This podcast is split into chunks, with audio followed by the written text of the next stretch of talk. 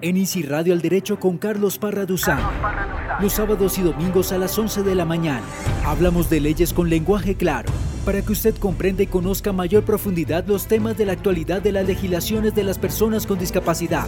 Las cosas al derecho con Carlos Parra Duzán, director general del Instituto Nacional para Ciegos, INSI.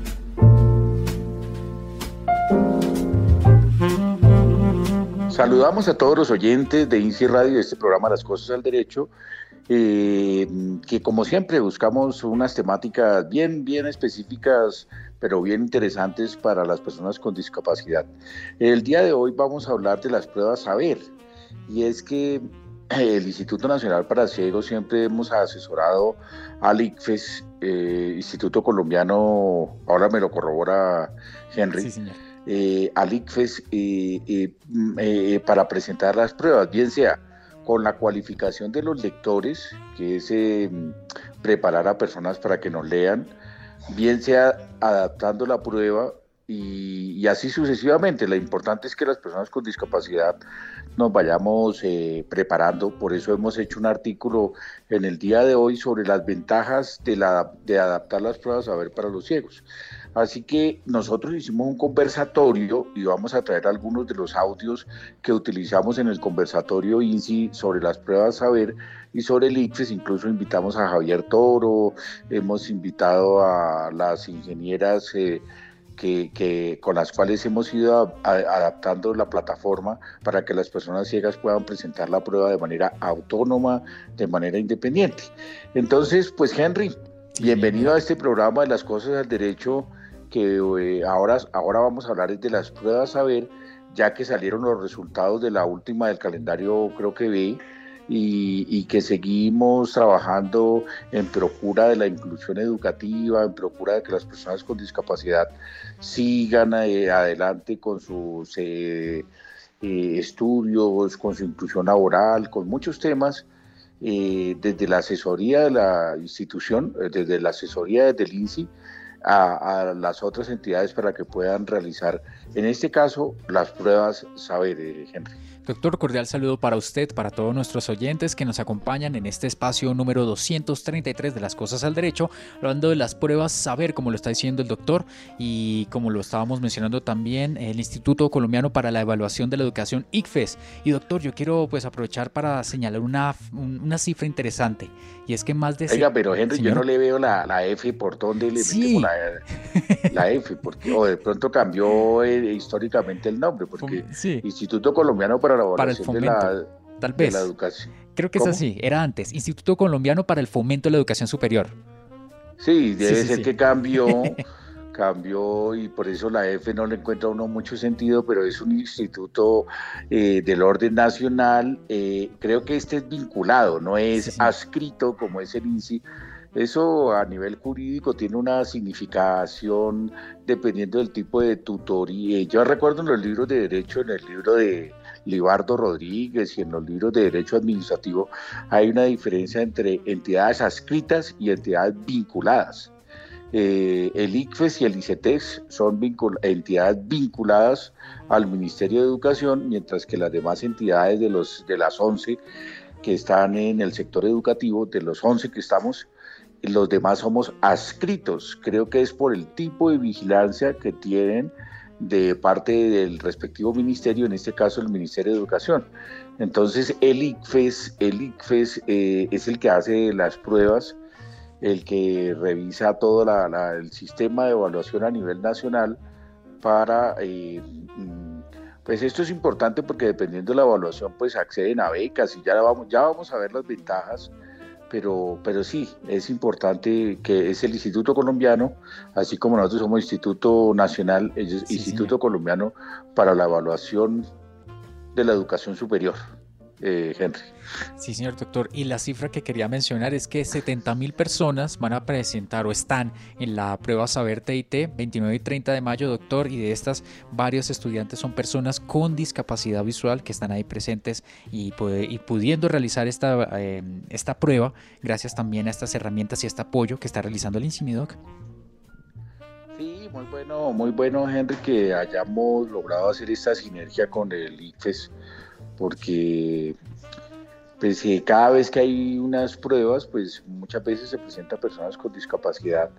Y hemos ido evolucionando, hemos ido evolucionando mucho en la, en la realización de la prueba, porque yo recuerdo, Henry, que anteriormente uno, mejor dicho, tenía limitación de tiempo, la prueba de razonamiento abstracto, el uso de gráficas, El, el, capítulo de idiomas, eh, la restricción del el uso del arco, mejor dicho, ha sido un avance en 20 años de, porque definitivamente eh, históricamente ha habido muchas restricciones para utilizar eh, eh, las herramientas tecnológicas, pues anteriormente era muy, muy artesanal, muy, muy, muy caserito, mejor dicho, uno ahí presentando la prueba y una persona leyéndole. Les, y yo me acuerdo que hasta cuando yo presenté la prueba, usted la presentó prueba saber o se llamaba el examen de, del ICFES? Sí, señor, ICFES todavía, sí, señor. Sí, uno le decía ICFES, ¿se acuerda? La, Uno decía que voy a presentar el examen del ICFES y creo que era sobre 400, me parece, o sobre, sobre 400 y, todo el mundo con aspiración, o mejor dicho, con el anhelo de, de ser uno de los mejores ICFES de Colombia pero para las personas ciegas era, era muy complicado y era muy artesanal, tanto así que el lector hasta sufría, decía, no, yo tengo una gráfica aquí, pero mejor dicho, no sé cómo explicársela porque, porque aquí hay unos vasos llenos de agua y la ecuación dice que, cuál tendría el, mayor cantidad de volumen de agua. Bueno, en fin, hasta se angustiaban los lectores leyéndole, valga la redundancia, leyéndole a la persona ciega la prueba porque era muy dispendioso porque no se pensaba en ese momento cómo van a presentar la prueba a los ciegos. Mejor dicho, eso, eso, era, no era muy relevante y afortunada, por eso digo que afortunadamente con la doctora Mónica, la directora del INFES, hemos logrado ir avanzando, avanzando, que el INSE asesore y realmente, y Henry, yo siempre digo lo mismo, que la visibilidad que se le ha dado a la discapacidad visual ha sido muy importante, porque es que antes no nos veían, antes no existíamos, mejor dicho, para que lo entiendan los oyentes, era una, es una cosa como un poco angustiante de que no pensaban en nosotros y realmente ni, ni, ni, existíamos, o sea, en últimas, eh, la prueba pues no era muy relevante pero de un tiempo para acá con la asesoría del INSE incluso hemos logrado adaptar hasta la plataforma para que las personas ciegas puedan presentarlo si quieren sin lector, sin lector, sino con el sintetizador del computador, con la plataforma Plexi, ¿no? Sí, señor. que usted me la, la estábamos comentando antes del programa. Sí, señor doctor, eh, se escribe de la siguiente forma, PLEXI, esta plataforma interesante diseñada para que las personas con discapacidad visual puedan eh, realizar esta prueba MIDAC. Sí, muy interesante. Yo leía un par de resoluciones y anteriormente había habido una crítica que por qué las personas ciegas no presentábamos el inglés. Y era que el, él, la entidad, no nosotros, decían que estaba muy amarrado, muy sujeto eh, a, la, pronunciación de la persona. Es decir, que a usted le podía ir muy bien eh, dependiendo de cómo leyera eh, la persona el inglés. Entonces decía, realmente el ciego no va a tener autonomía. eso se cambió finalmente y está abierta. Incluso no cerraron la puerta del todo, sino que está abierta a que pueda presentar la prueba de inglés o si quiere, quedó como voluntario eh, eso fue un reclamo que nos hicieron la población de que por qué no se les negaba la posibilidad de presentar el inglés y, volvió a abrirse la puerta a través de resolución, no tengo el número acá, pero sí se abrió esa puerta y no pero no era una decisión del INSI, era una decisión del IFES. Esa, eso es como, Henry, yo siempre pongo el, el, ejemplo cuando he tomado clases de inglés. Sí, señor. Como, como eh, depende uno, por ejemplo, work ¿no? Que es trabajo. Pero podría uno confundirlo con Word, que es letra, o con Wall, que es eh, mundo, ¿no? O como, como, dependiendo de cómo lo pronuncie, es casi que la misma palabra, pero, pero con tres significados. Es que los, el, el, inglés depende mucho de la pronunciación al final y en español no. En español no importa mucho. Tan es así que en muchos países eh, eh, han ido eliminando las, las finales. Uno no habla de palo quemado, sino palo quemado. sí, sí, señor. Entonces eh, depende mucho, según el ICFES, decían ellos que la pronunciación de, iba a marcar mucho el resultado de la prueba de inglés para los ciegos, entonces por eso lo habían eliminado. Y por otro lado, Henry, no nos dejaban utilizar el abaco. Cuando el abaco por sí mismo no hace las operaciones, si usted no lo sabe operar, pues ahí se quedó varado. O sea, realmente mm, es una herramienta importante el abaco japonés. y ahora sí lo están dejando sacar en las pruebas, que es otro avance que ha logrado el Instituto Nacional para Ciegos asesorando al ICFES, Henry. Sí, señor doctor, y por eso también en este programa eh, tenemos un paso a paso, doctor, unos puntos interesantes, y también tenemos un audio, doctor, de la grabación del uso del Plexi. ¿Será que la escuchamos ya o más adelantico, mi doc?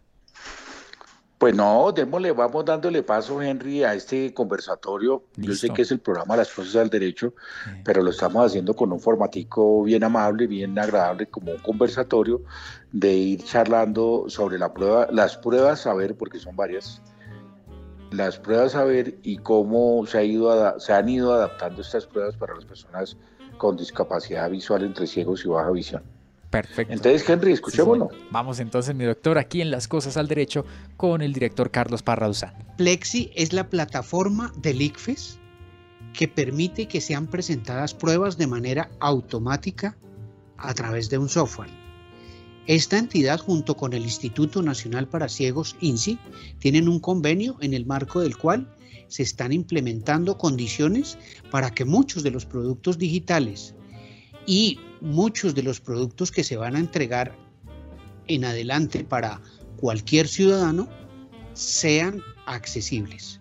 Veamos algo del funcionamiento de Plexi a través del lector de pantalla, que es la herramienta que permite a personas ciegas trabajar en el computador. Plexi. Título. Nivel de encabezado 1 IPFES. IPFES gráfico. En blanco. Separador. Fin de título. Login. Usuario. Usuario cuadro de edición requerido entrada no válida. Pegado. Usuario cuadro de edición requerido 300.269 E. Contraseña cuadro de edición de contraseña requerido. Pegado. Asterisco asterisco cuadro. Asterisco. Asterisco. Ingresar botón. Espacio. Plexi. Plexi permite acceder a las pruebas escuchando los contenidos. Veamos. Región navegación. Continuar botón. Saltando al principio. Continuar botón. Saltando al principio. Tres columnas y dos filas. Fila 1, columna 1, prueba. Fila 1, columna 1. Tenemos en este momento una tabla con tres columnas que nos están mostrando una prueba y sus características. Veamos. Número de prueba, columna 1. Número de ítems, columna duración, columna 3. Número prueba, columna 1. Matemáticas, lenguaje, ciencias. 28, columna 2. Número de ítems. 28, fila 2. 28 ítems. 180 minutos, columna. Y es una prueba de 180 minutos. Vamos a entrar a hacer la presentación de esta prueba y mostraremos cómo se diligencia una de las preguntas. Continuar botón. Espacio, examen, saber 9, prueba, nivel de encabezado 6. Nivel de encabezado 6, pregunta 1 de 28. Revisar prueba, botón, siguiente botón. En blanco, no etiquetado 0 botón. A una fiesta infantil asisten 50 invitados. Entre estos se rifan 5 relojes de juguete, 15 pelotas y 10 rompecabezas. En blanco, el número de posibilidades de que un invitado gane una pelota es. Inicio de grupo, grupo de respuestas, usar flechas para seleccionar.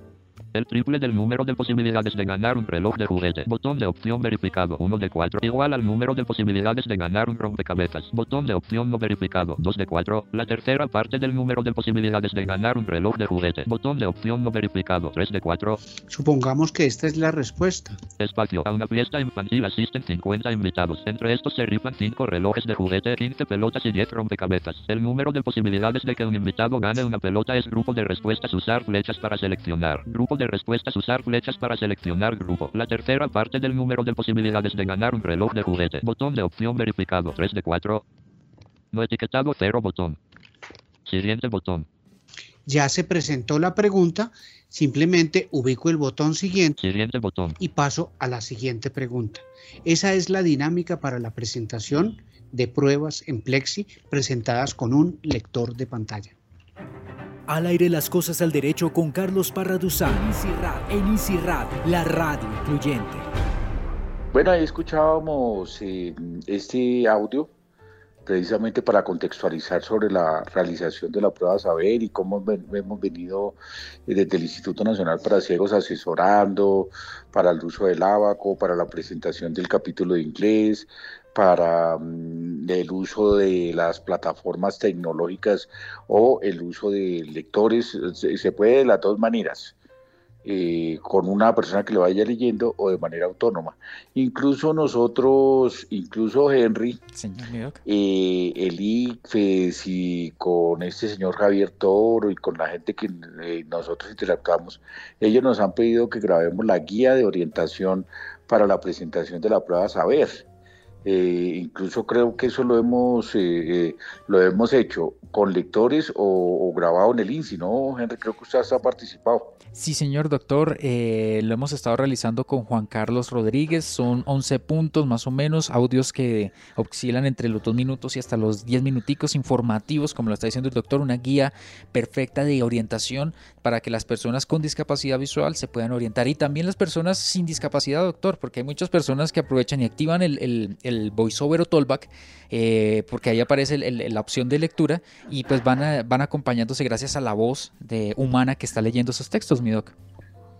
Óigame, Henry, tenemos alguna muestra para compartirla con los oyentes sobre la grabación de la guía y cómo nosotros orientamos a los estudiantes que van a presentar la prueba, eh, de los audios. Ese nos lo envía directamente el ICFE, ¿no? O sea, mejor dicho, no es un documento nuestro, es del ICFES, del Instituto Colombiano de Evaluación de la Educación Superior, y, bueno, de la educación, porque no es solamente de la educación superior, y, y, nos lo envían y nosotros lo transcribimos, bueno, transcribir tampoco se dirá, nosotros lo grabamos en voz para que los, eh, eh, en principio lo estábamos haciendo con los lectores eh, sintetizadores de voz, pero dentro del cuestionario, de hecho hicimos un cuestionario, una, recoger insumos con los eh, estudiantes que presentaban la prueba y nos hicieron la sugerencia que por qué no grabábamos eh, la guía de voz humana, de voz humana. Y el humano que la grabó eh, fue Henry,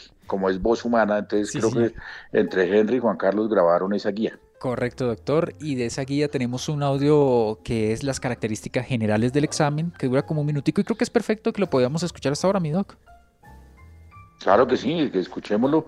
Y con eso se lo compartimos a todos los oyentes para que constaten de la asesoría que está haciendo el INSI, del acompañamiento que está haciendo la entidad a la otra entidad del sector educativo, es decir, de establecimiento público a entidad del Estado, del INSI al ICFES en esa mm, eh, llave para poder ayudar a las personas ciegas, para poderle garantizar su presentación de la prueba de, Estado para la educación, porque hay pruebas de Estado para trabajo, hay pruebas de Estado para, bueno, no sé, hay mucho tipo de, evaluaciones, Henry, para la carrera, para la carrera diplomática, para hay, hay, muchos concursos en el Estado eh, mm, para acceder a becas, para acceder a, a títulos, para homologar títulos. Hay muchos tipos de pruebas y realmente las pruebas es casi siempre que sean con base en el principio de meritocracia, mejor dicho, quién es el que realmente sabe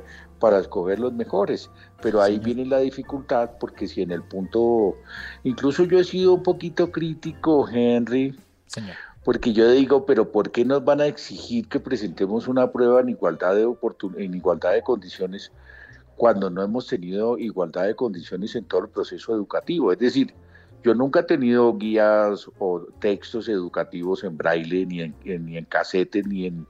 O sea, siempre me he apoyado en compañeros o grabando clase, pero yo nunca he tenido los mapas, las guías. Eh, yo recuerdo que los profesores de allá siempre decían esta X que ustedes ven aquí se va con esta de acá y, y uno no está viendo. O sea, ¿y por qué si me quieren poner en igualdad de condiciones a una prueba. O sea, es curiosísimo, siempre rezagado siempre rezagado en, la educación porque no tengo todas las mismas guías y textos y libros. O sea, yo puedo ir, tengo la plata para comprar el libro y lo compro, pero está en tinta. Hasta mi, mamá me leía, mis hermanos, eh, los amigos, pero nunca he tenido uno acceso a la misma información. Por eso Marrakech nunca ha tenido el mismo acceso porque los libros, como dijimos, hay un rezago en, el, en la transcripción de libros a textos accesibles que tan solo el 2% se transcriben o se pasan a otros textos, pero sí piden que uno presente la prueba exactamente en igualdad de condiciones. De hecho, no hemos logrado todavía que nos den más tiempo, porque si usted me lee un texto, Henry, mientras usted lo, eh, lo entiende para leérmelo, pues obviamente que hay doble proceso, porque son dos personas, entonces, entonces sí, hay, sí se consume más tiempo eh, leyéndolo a una persona ciega.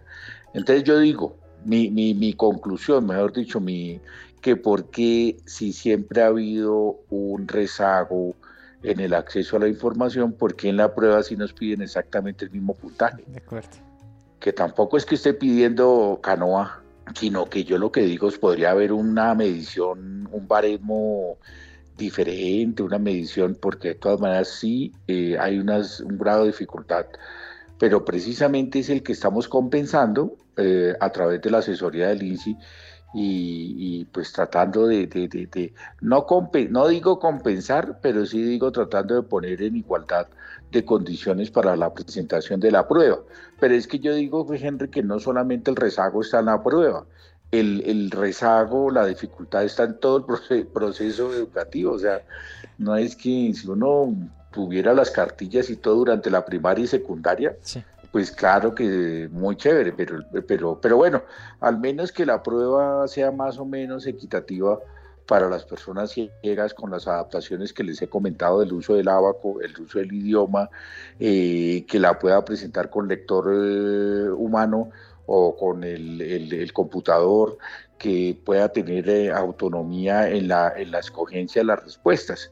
Entonces, digamos que eso es lo que hemos venido trabajando sobre todo que de aquí se derivan muchos otros derechos, o sea, de aquí no es solamente el resultado de la prueba, porque dependiendo de ello accedo a una beca, dependiendo de ello accedo a un tipo de educación universitaria eh, privada, pública, no, no, no sé, mejor dicho, dependiendo de la prueba, eh, está uno definiendo el, eh, parte, parte de su futuro también. Entonces, por eso creo que reviste tanta importancia eh, tener una prueba accesible y que el Instituto Nacional para Ciegos esté asesorando al, al ICFES para que la prueba cada vez más sea, cada vez más podamos acceder, podamos presentarla, podamos tener éxito también, incluso, por, bien sea por conocimiento o bien sea por intuición, porque en estas pruebas muchas veces uno tiene que estar alerta para tener eh, intuición en escoger la respuesta, no, no, no todo es, digamos,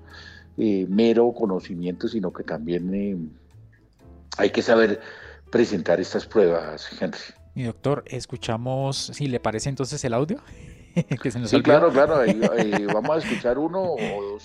Yo creo que uno, mi doctor, mientras tanto, escuchamos entonces este audio. Mm, ¿El de Juan Carlos o el suyo? El de Juan Carlos me parece perfecto, doctor. Bueno, bueno, entonces adelante lo escapamos y qué pena que me estoy extendiendo, pero realmente, mm, realmente es muy significativo para nosotros las personas con discapacidad, para todos, es muy significativo esta presentación de la prueba y saber que se le dedica un fin de semana eh, a, estas pruebas de educación para determinar qué puedo estudiar y qué no. Exacto, doctor. Y también para mí, yo lo puedo decir, eh, es un orgullo saber que presté mi voz para poder apoyar a esas personas con discapacidad visual que van a presentar estas pruebas y que van a, hacerlo de una forma más accesible. Entonces, esto es algo muy bueno que estamos trabajando con el, INSI, eh, con el INSI. También todos nosotros como servidores nos sentimos muy felices de saber que estas pruebas se están realizando cada vez más accesibles y más cercanas para que las personas lo puedan realizar autónomamente, doctor. Bueno, Henry, pues adelante, escuchemos entonces la voz de Juan Carlos hablando de la prueba Saber. Audio 3, capítulo 1. Características generales del examen de estado Saber TIT. Audio número 3 de un total de 11 audios. Este audio es una adaptación realizada por el Instituto Nacional para Ciegos INSI, en coordinación con el Instituto Colombiano para la Evaluación de la Educación ICFES, de la Guía de Orientación Saber TIT. A.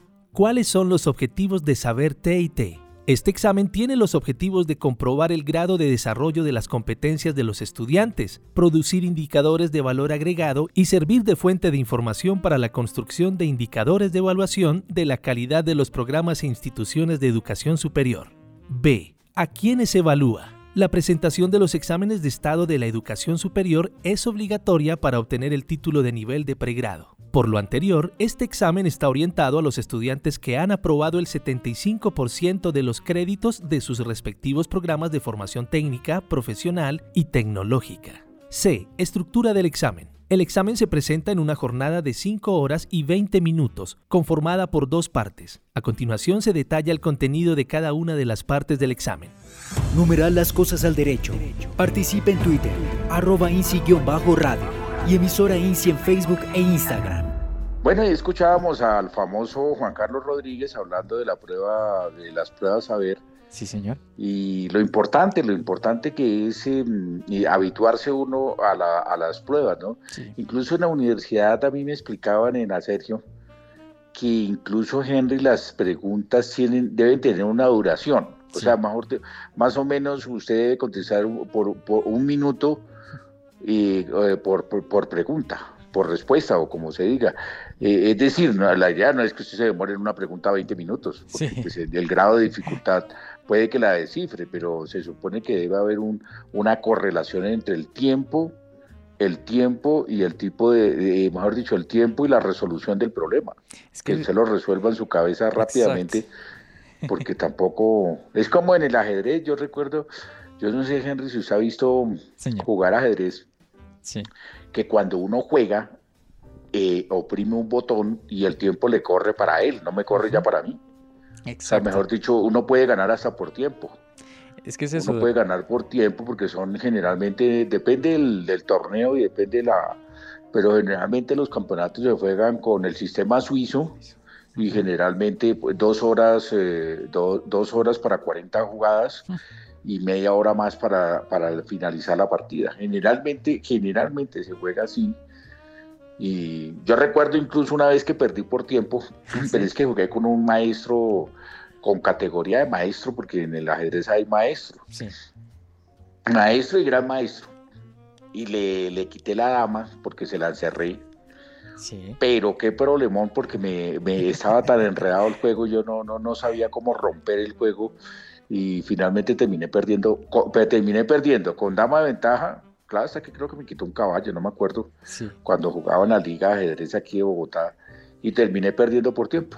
O sea que el tiempo en las pruebas de, resolver problemas eh, es importantísimo. Yo perdí por tiempo pero bueno, no importa, me, dio la satisfacción de es que incluso Henry, qué pena que hable de, de, mí, de ajedrez, ya que estamos en este coloquio. Sí, señor. Pero sí, yo me iba ya a jugar y de hecho el ajedrez tiene, arranca uno de categoría 7, C7 y yo bajé, yo fui hasta la C3 y no, ahí ya me retiré porque me, me, me, agotaba un poco y me ponía muy nervioso, muy nervioso. Eh, es una tensión silenciosa, es, una aparición, mejor dicho, de que uno tiene que hacer la jugada correcta. De hecho, a veces eh, yo tuve, un día de esto hablamos de ajedrez aquí en Por favor. yo tenía a Sergio González, que era gran maestro y era el profesor del INSI. ¿Ah, y me decía, Carlos, pero yo no entiendo usted por qué no hizo esta jugada si aquí en tres movimientos ganaba la partida. No entiendo por qué no la vio. No. Y mi doc, eso que, bueno, mencionándolo también con el tema de las pruebas, lo que estaba diciendo usted, es que a veces pasa lo siguiente, como son pruebas de razonamiento, uno da la respuesta acá y en la cuarta pregunta siguiente, sin querer queriendo, le da la respuesta a la pregunta que, que, que ya, que cuatro preguntas atrás. Entonces, ¿qué pasa? A uno le toca volver y, borre y vuelva a leer y a veces pasa eso y se queda en el tiempo en eso, ¿no, doc? Y se le va acabando el tiempo. Pero por eso digo que, que, que, la capacidad de resolver un problema va en función también del tiempo. La idea no es que usted la resolvió y saca lo mismo que yo, pero usted la resolvió en 10 minutos y yo en uno, pues se supone que, que esos conectores del cerebro, pues tendría, mejor dicho, eso tiene una correlación que yo, a mí me la han explicado porque me dicen, no, para esta prueba de 20 preguntas, máximo el tiempo tiene. Así tenga uno las dos horas de clase, pero dice, esto debe ser en 40 minutos. Claro, hasta que yo no, me, yo no me amarro a eso, yo les digo, no, utilicen todo el tiempo la clase y yo no voy a discutir ni les voy a quitar la hoja porque pues también me parece un gesto feo, pero, pero digo que los que saben de esto dicen que debe haber una correlación del número de preguntas para resolver un problema, entonces, y en el tiempo. Entonces, pero, pero, pero bueno, de todas maneras, Henry, yo lo que quiero reivindicar en este programa de las cosas al derecho, en el 233, para que, eh, es, es que eh, es garantizarle un poquito el derecho a la igualdad, el derecho a la garantía de, que las personas con discapacidad podamos presentar esta prueba. Y es muy importante, es muy importante porque desafortunadamente, incluso a propósito, a propósito, yo he leído hay unas teorías, eh, unas teorías muy interesantes que por qué el mundo está montado sobre la teoría de las capacidades humanas, que por qué no hablamos de otro sistema, pero desafortunadamente todo es eh, competir, el test, la prueba, el examen, eh, hasta para usted adquirir la nacionalidad en, otro, en otros países le piden una, eh, una, le hacen una prueba de qué conocimientos tiene sobre Estados Unidos, que si conoce el himno, que si conoce eh, como las características del país, todo, todo tiene casi que usted tiene que desde niño competir competir con exámenes, competir con pruebas, competir para acceder a un trabajo, competir y dicen, no, pero venga, pero todos son midiéndonos las capacidades que tenemos. Entonces, hablando de discapacidad, dice, damos un sistema, un sistema que no sea solamente sobre las capacidades humanas, hablando de, por ejemplo, personas con discapacidad cognitiva o cosas de estas. Para eso yo incluso les he dicho que yo voy a hacer un dominó o un juego donde el que gane es el que pierda. Mejor dicho, que no, ¿por qué siempre tiene que ser el que gane? ¿Y por qué no el que pierda? Exacto. Henry. Eso es cierto, Doc. Y con eso también se ayuda a incentivar el, pensamiento de, que la derrota no siempre es mala, doctor. A veces la perder es bueno porque ayuda también para, va la palabra del 2020, reinventarse lo en que se está haciendo, ¿no? ¿Cómo era que decía Maturana? Perder es ganar, perder es ganar un poco. Exacto, perder es ganar un poco. Pero mire que incluso yo lo he visto, yo he visto, Henry, que eh, los seres humanos incluso hacemos compensaciones, compensaciones sin darnos cuenta, sin darnos cuenta. Por ejemplo, yo he visto compañeros, bueno, visto es un decir, yo he escuchado compañeros que dicen, oiga, jugamos un chico billar, sí, ¿y cuántas me da? O sea, ellos ya saben entre sí quién juega más y le dice, ¿y cuántas me da? O sea, ya está implícito. O por ejemplo, dice, juguemos un partido de fútbol, pero sí, pero ¿a cuánto? No, juguemos ustedes a cinco y nosotros a tres. O sea, ya ellos saben quién juega más o quién juega menos y ya acuerdan a cuánto y, a veces no van por igual. Es correcto, doctor. A veces no van por igual, dicen, listo, eh, corramos de aquí hasta la cancha, pero ¿cuánto me da? Bueno, usted como, y usted es más paticortico, lo voy a, eh, arranque ahí de donde está la, y uno le da una ventaja más o menos equitativa. Usted no, no, es que es casi que involuntario, pero si uno recuerda de niño, ¿uno lo hacía o no, Henry? Claro, yo era de los malos, Doc, la verdad. A mí me tocaba que siempre me dieran en puntos en billar, por ejemplo, pero bueno. Sí, pero lo interesante es que, digamos, eh, los seres humanos lo, sí compensamos, un es, naturalmente hay una compensación natural. Uno de acuerdo. listo, pues hermano, ¿qué le digo yo? Entonces usted arranque de aquí o los goles, le doy un gol de ventaja o eso se hace. Sí, sí, señor. Sí, naturalmente. Bueno, Henry, pues yo no sé si tenga un audio más o, nos vamos a las ventajas en la medida que este artículo un poquito improvisado que hicimos sobre las ventajas de hacer accesibles las pruebas, a ver, eh, y, vamos soltando los audios para compartirlos con los oyentes o en qué momento usted me dirá mm, si, si arrancamos con este artículo, que este sí no está en la revista, por cierto, que casi siempre les decimos que está en la revista este no, el de las ventajas de la prueba accesible no está, algo, eh, más adelante lo soltamos. Sí, señor doctor. Vamos a escuchar eh, a Julder Suárez, doctor, un joven eh, que nos cuenta ese testimonio de la presentación de las pruebas saber de, de, del doctor. Lo escuchamos entonces aquí en Las Cosas al Derecho. Escuchémoslo, eh, rearmo aquí mis apuntes, que tengo un poquito de desorden.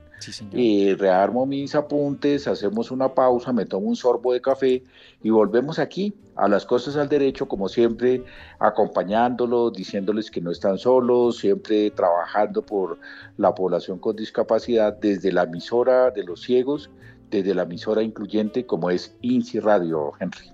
Sí, señor, mi doctor agradecido por el lector, una, buena chica y muy accesible las pruebas. El lector es, bastante importante, sobre todo una persona que sepa describirle uno muy bien las cosas. Efectivamente, pues la persona que me colocaron eh, me, funcionó muy bien. Me comuniqué con el colegio y con el IFES y entonces ahí me dieron los pasos a seguir por medio de la página que uno solicitaba la, el lector porque no, alcanzaba a ver las, la letra en agua. Pues yo quiero estudiar alguna carrera relacionada con la informática y la tecnología y a futuro especializarme en ciencias políticas. Al aire las cosas al derecho con Carlos Parra Duzán en ICIRAD, la radio incluyente. Bueno, ahí escuchábamos a Yulder eh, hablando de la experiencia de él como ciego presentando las pruebas a ver y aquí volvemos, ahora sí, Henry, al, al, articulito de, los, de las ventajas eh, de hacer accesible la prueba.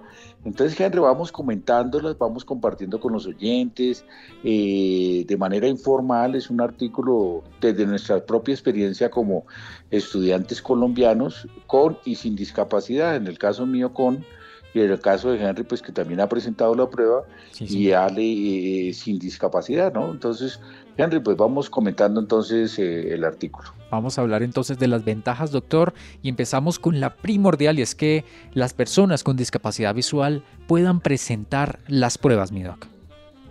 Las pruebas, a ver, que las personas con discapacidad se les garantice la posibilidad de presentar la prueba, porque a veces alguna opción era ponerle una nota, una nota promedio, digamos, decir, listo, aquí le ponemos un 3 y deje, así.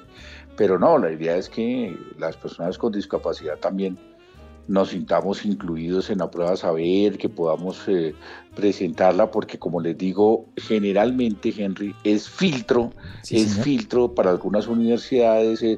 ¿A usted dónde le han preguntado su resultado del ICFES, Henry? En la universidad, doctor, lo tengo presente y también alguna vez traté de aplicar en una beca y también ahí estuvo presente. Por eso, o sea que sí es filtro y sí es importante eh, en alguna etapa de la vida tener uno, eh, eh, sí, después ya con el tiempo no le piden a uno el resultado, pero, pero sí, yo recuerdo también, a mí me fue bien, yo recuerdo que me fue bien, saqué 300 algo, no súper bien, pero sí me fue bien. Sí.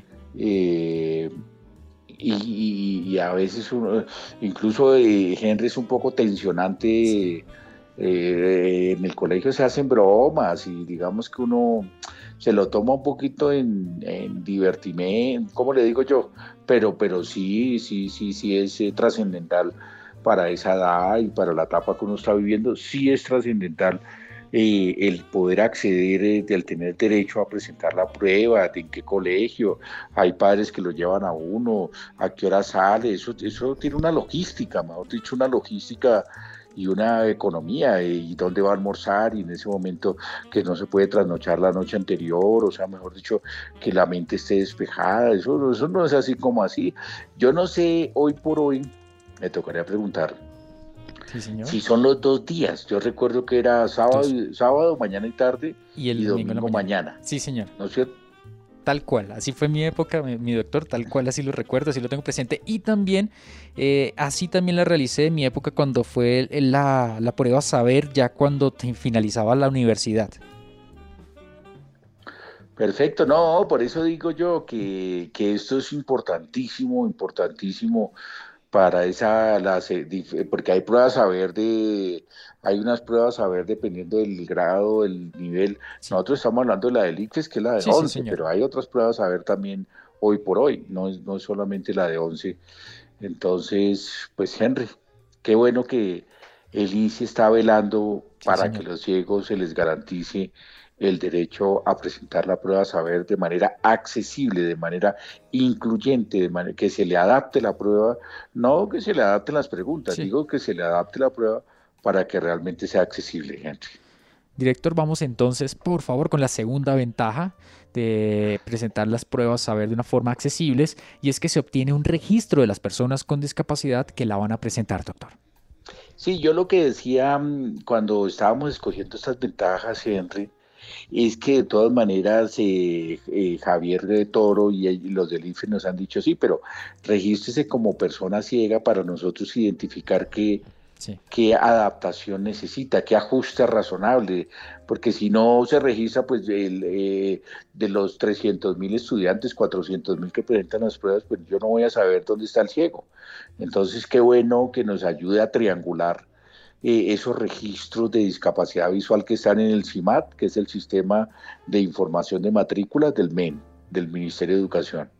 El del registro de localización y caracterización del MISALUD y este que nos sirve como un registro, cuántos ciegos, cuántas personas de baja visión se presentan en cada una de las pruebas. Entonces, esto es importante porque me va dando posibilidad de seguir registrando la trayectoria educativa de las personas con discapacidad, cuántos de los que terminan su educación o cuántos desertan, yo creo que se dice desertar, ¿no? desertan, cuántos eh, eh, declinan o cuántos siguen en el sistema educativo o pasan a la educación superior. Digo yo que es importante para nosotros como sistema educativo, eh, como, como medir eh, el grado de éxito que tienen las personas educativas en su eh, periplo educativo, en su proceso educativo. Entonces creo que sí es muy importante tener ese registro de cuáles personas con discapacidad están presentando la prueba, Henry. Mi doctor, vamos eh, con la siguiente ventaja y es la siguiente, y es la de la igualdad de oportunidades para presentar las pruebas a ver, mi doctor.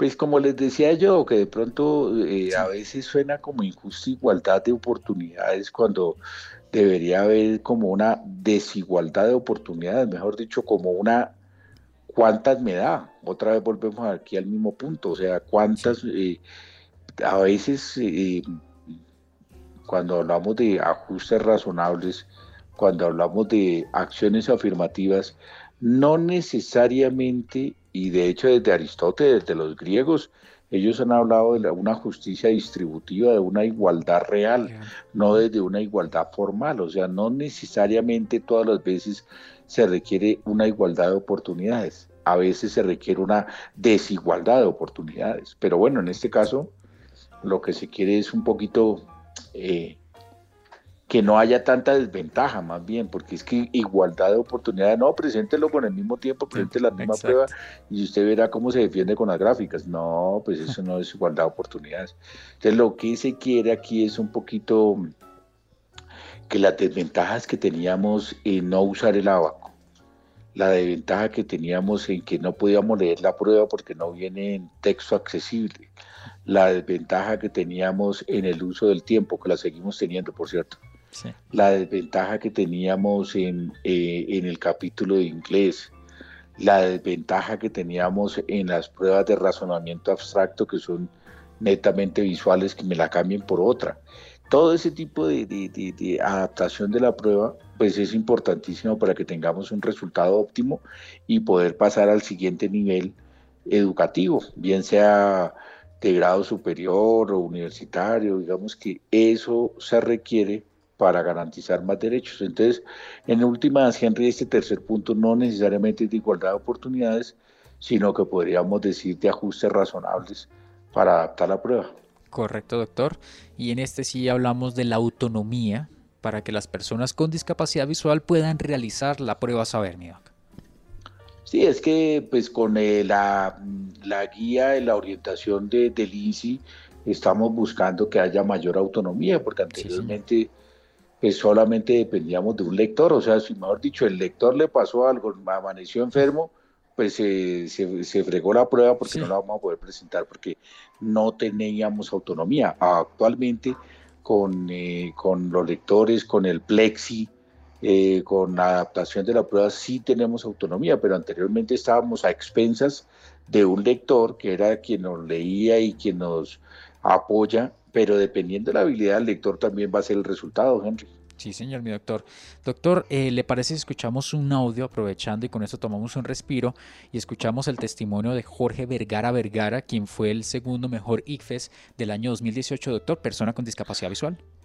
Pero, Henry, ese artículo yo lo leí de, Vergara, pero fue el segundo mejor del colegio, de él, que, no a nivel nacional, sino del colegio de él, que creo que queda en Pereira, en Risaralda, me parece yo lo leí y yo dije, uy caramba, esto es un resultadazo que hay que anunciarlo a los cuatro vientos, pero, pero no fue el segundo a nivel nacional, sino el segundo, claro, también es meritorio, felicitamos a Jorge, qué pena que yo le estoy bajando un poquito como el nivel de, que me disculpen, pero no, yo estoy diciendo que sí fue el segundo en su colegio, siendo el único ciego del colegio.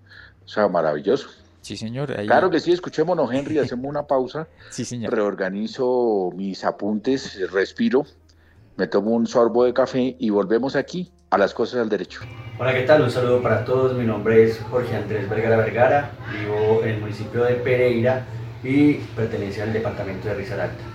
Bueno, yo tuve la oportunidad de ser uno de los mejores IPEX en el departamento de Risaralda en el 2018, con un total de 365 puntos mi experiencia a la hora de el fue muy tranquila. Eh, una persona, una mujer que me acompañó, me leyó las preguntas y fue fácil pues entender el cuestionario, preguntas eh, muy interesantes, donde pues retaban mis conocimientos en, en, diferentes áreas. Me gustó mucho la parte sobre todo de sociales, de las ciencias sociales y lo que preguntaron ahí, que era mucho lo que había conocido y que me apasiona mucho pues en la vida mía y era lo que me apasionaba mucho en el colegio. Por eso fui pues muy destacado y obteniendo un puntaje de 100 sobre 100. Eh, ahora estudio en la Universidad Católica de Pereira, eh, estudio comunicación social y periodismo, eh, gracias a una beca que está como en dos partes, una parte es de la universidad del 50% y la otra parte es de una empresa acá en la ciudad y de una fundación que se llama la Fundación Leonardo Escobar que pertenece pues a la empresa Audi Pharma. No, para mí es un gusto poder estar estudiando, poder estar como persona con discapacidad visual desarrollando mis conocimientos, saber que hay un camino a seguir, saber que uno puede alcanzar muchas metas, que el hecho de que tenga una discapacidad no lo frena necesariamente, sino que le muestran otros caminos y otras alternativas por las cuales guiarse. Entonces veo eso muy valioso y me parece que, que, hay que retarse, que hay que soñar con alcanzar las cosas y que el estudio lo puede llevar a grandes partes. Les agradezco a ustedes por el interés y muchos éxitos para todos. Volvemos aquí a las cosas al derecho después de escuchar a Jorge Vergara Vergara, el estudiante que ocupó el segundo puesto en la prueba saber de su colegio en ONCE. Y bueno, felicitaciones a Jorge, fue en el 2018, por cierto. Sí, señor. Pero qué bueno, me imagino que ya creo que le dieron una beca, a mí me parece que estaba estudiando eh, en, la, Universidad Técnica de, Pereira, en la UT, UTP creo que se llama, o le dieron una beca entre una empresa y la universidad media y media, y gracias a, esa, a ese resultado exitoso, Henry.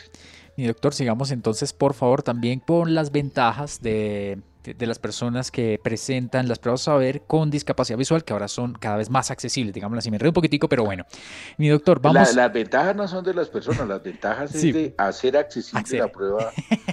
Mejor dicho, en la medida que la prueba sea accesible, me va a garantizar, o de ahí se van a derivar muchas ventajas, y por eso estamos haciendo este artículo de las ventajas porque anteriormente en las condiciones artesanales en que la presentábamos nosotros teníamos muchas desventajas. Ahora con el plexi, con el abaco, con el idioma, con eh, como, como la adaptación que hemos ido haciendo, eh, se derivan muchas ventajas y por eso estamos haciendo este repaso de las ventajas de la prueba accesible, Henry. Sí, señor, mi doctor. Y otra de las ventajas es la oportunidad de presentar el capítulo de inglés, mi doctor. Bueno, pues eh, mucha gente tiene habilidades para el idioma y pues uno se sentía un poquito excluido, Henry, de que de entrada, no, que usted no tiene derecho a presentar prueba de inglés, o sea, los ciegos no podemos aprender idiomas.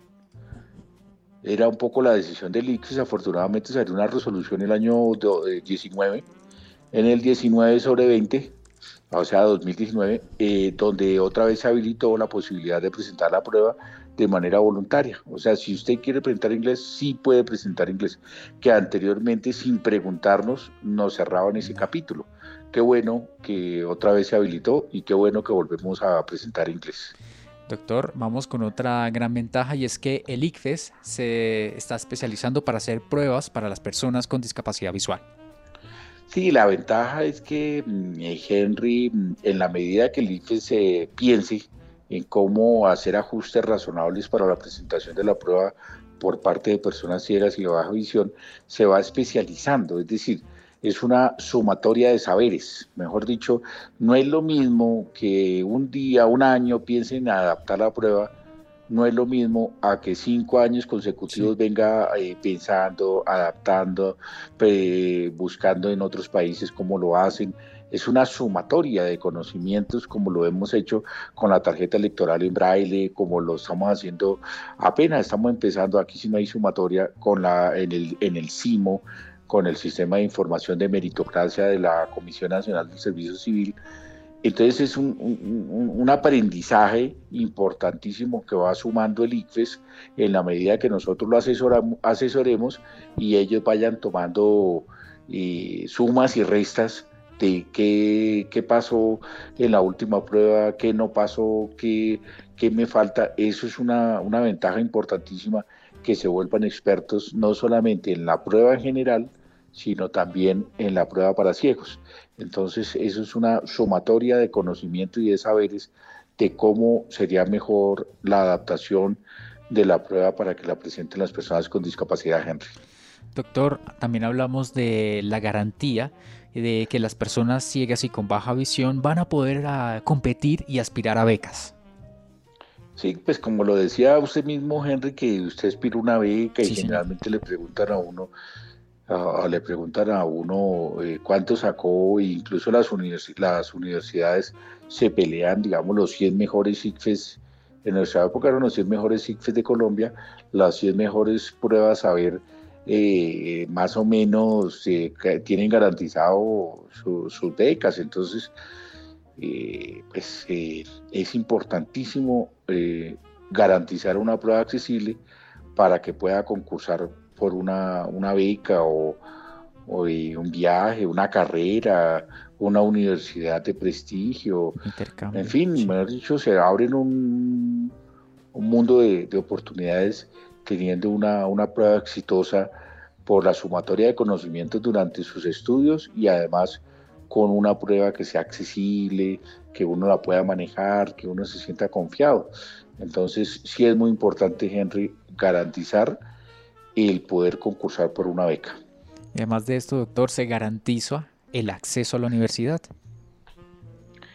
Sí, claro, Henry, pues usted sabe que hoy por hoy, hoy por hoy, hoy por hoy uno tiene eh, que mostrar todos sus títulos de que si tiene maestría, que si tiene especialización, que si tiene doctorado, que, que universidades, o sea, hoy por hoy está muy competido con la educación virtual, la mayoría de gente está haciendo maestrías online. ¿Usted no hizo una especialización? Sí, señor.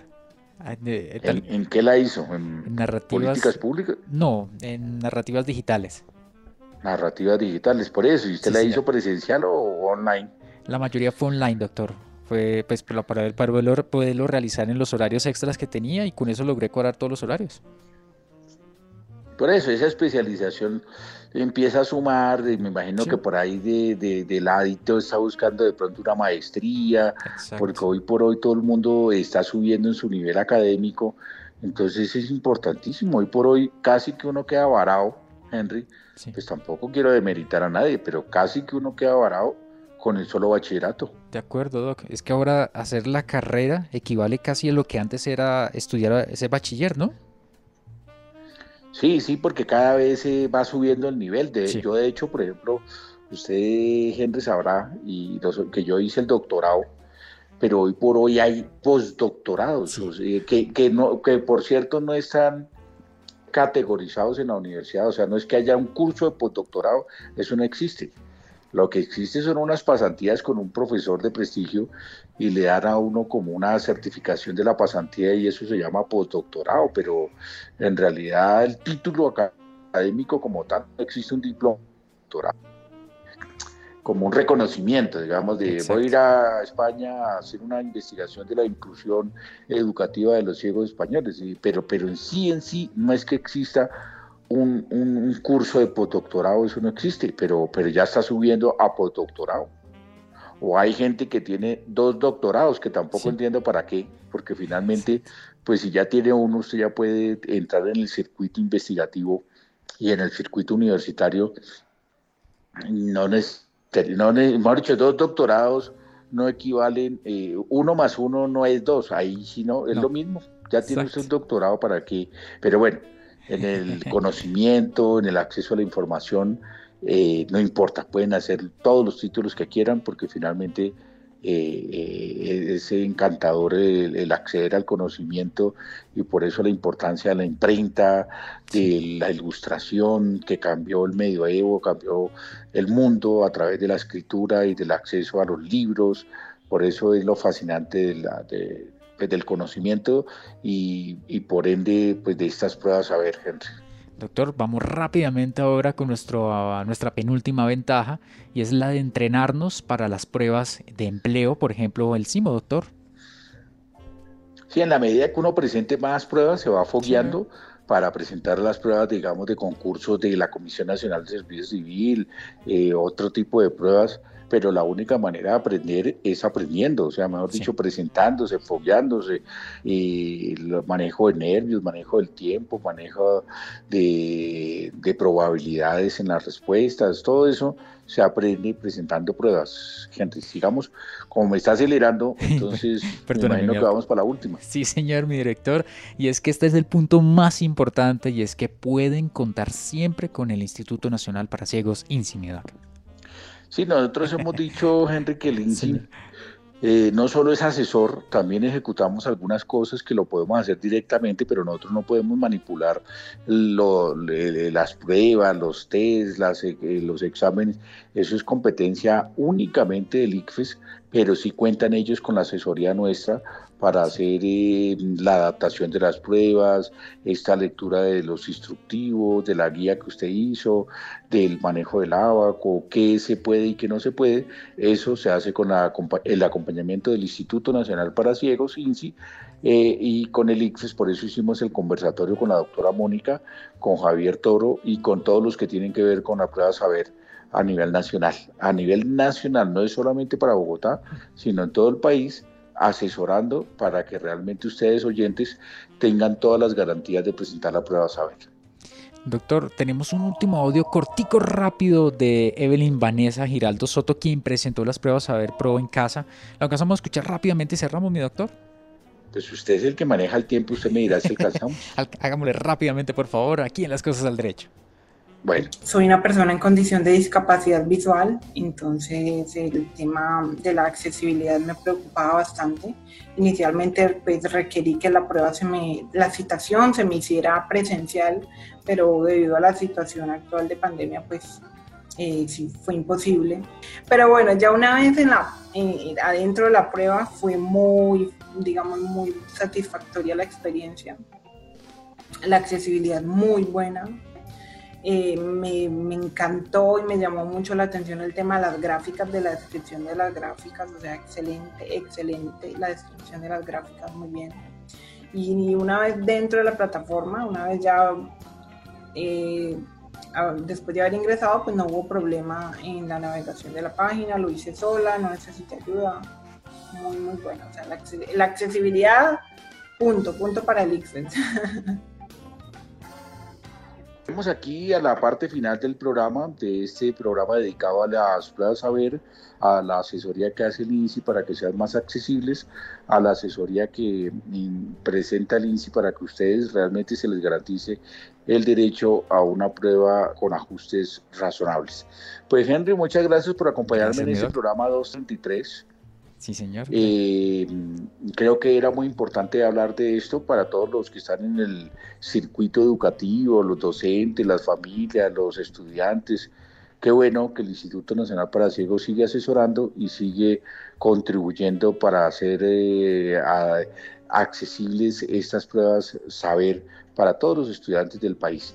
Así que, Henry, pues igualmente nos escucharemos en un próximo programa de Las Cosas al Derecho y como siempre seguiremos buscando temáticas que sean del interés de ustedes para acompañarlos desde la radio incluyente, desde el Instituto Nacional para Ciegos y agradecerle a Henry por haberme acompañado en este programa. Henry, muchas gracias. Gracias, mi doc. Gracias a todos los oyentes que siempre están conectados con este espacio de Las Cosas al Derecho. Bueno, muchísimas gracias y hasta un próximo programa desde el Instituto Nacional para Ciegos aquí en Las Cosas al Derecho. Gracias. En Easy Radio al Derecho con Carlos Parra Duzán. Los sábados y domingos a las 11 de la mañana. Hablamos de leyes con lenguaje claro para que usted comprenda y conozca a mayor profundidad los temas de la actualidad de las legislaciones de las personas con discapacidad.